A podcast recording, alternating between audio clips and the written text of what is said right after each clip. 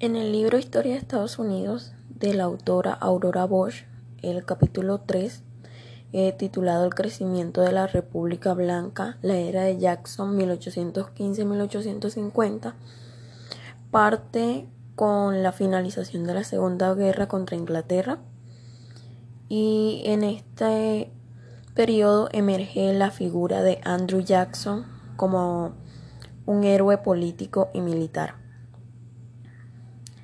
Eh, este inició una revolución de mercado, la cual fue principalmente un periodo de enormes cambios, eh, tanto sociales como políticos y económicos.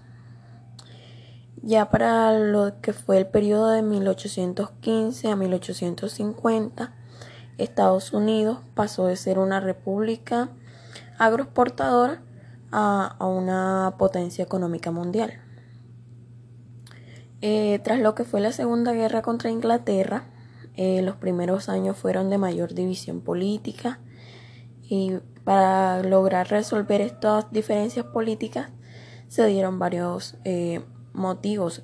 uno de ellos fue un mercado político proporcionado por la Constitución Federal para garantizar la la intensa división de estos a partir del año 1794. Perdón.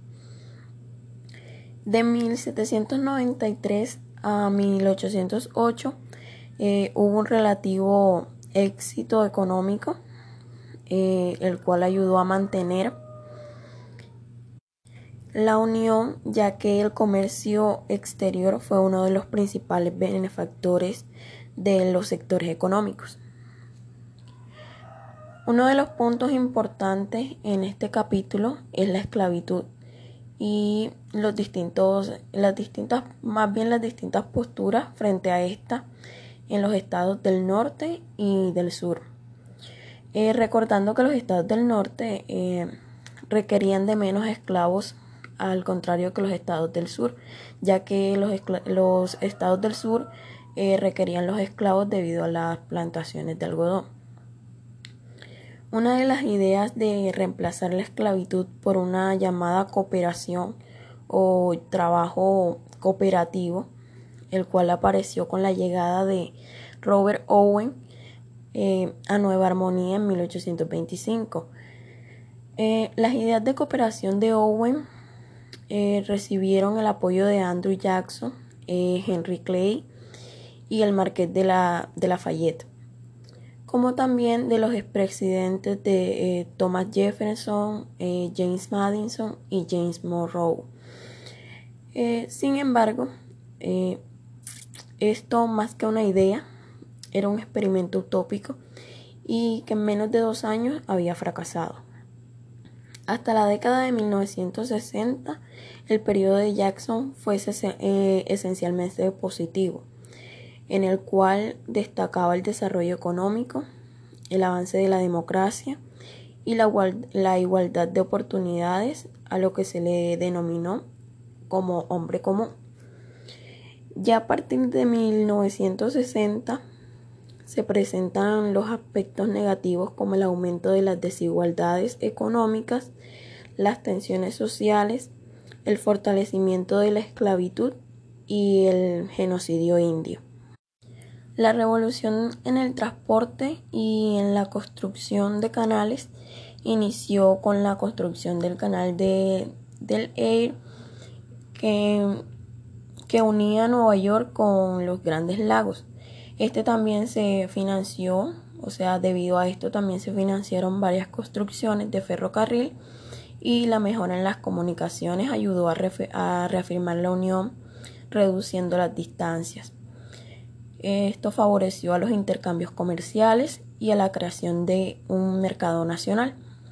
En el año 1824 eh, ya se presenta a la presidencia Andrew Jackson, considerado como una persona inadecuada por su educación, eh, también por su temperamento y por su falta de, experiencia política.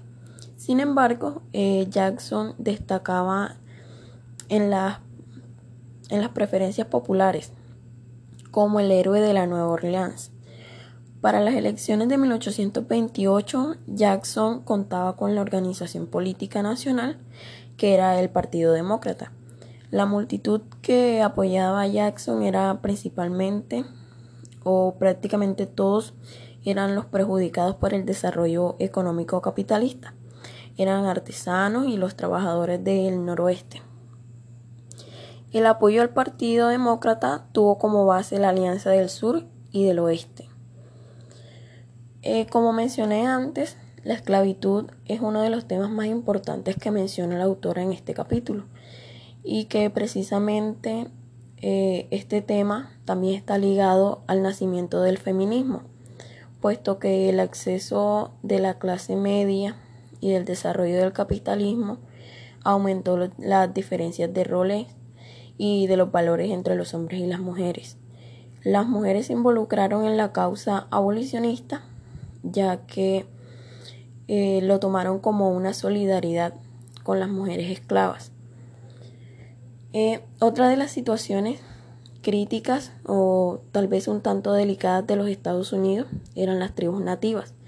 Cuando Jackson llegó a la presidencia en 1828, el problema indio en el sur era de máxima prioridad y este eh, hace años se había planteado como solución el traslado forzoso de estas tribus. Eh, la política de Jackson no era más que negar la propiedad de las tierras a los indios y que estos se establecieran como territorios independientes y soberanos dentro de los Estados Unidos. Ya a finales de la década de 1830, la mayoría de las tribus eh, desplazadas vivían en tierras en donde se les garantizaba la perpetuidad. Y este, esto fue todo. Gracias.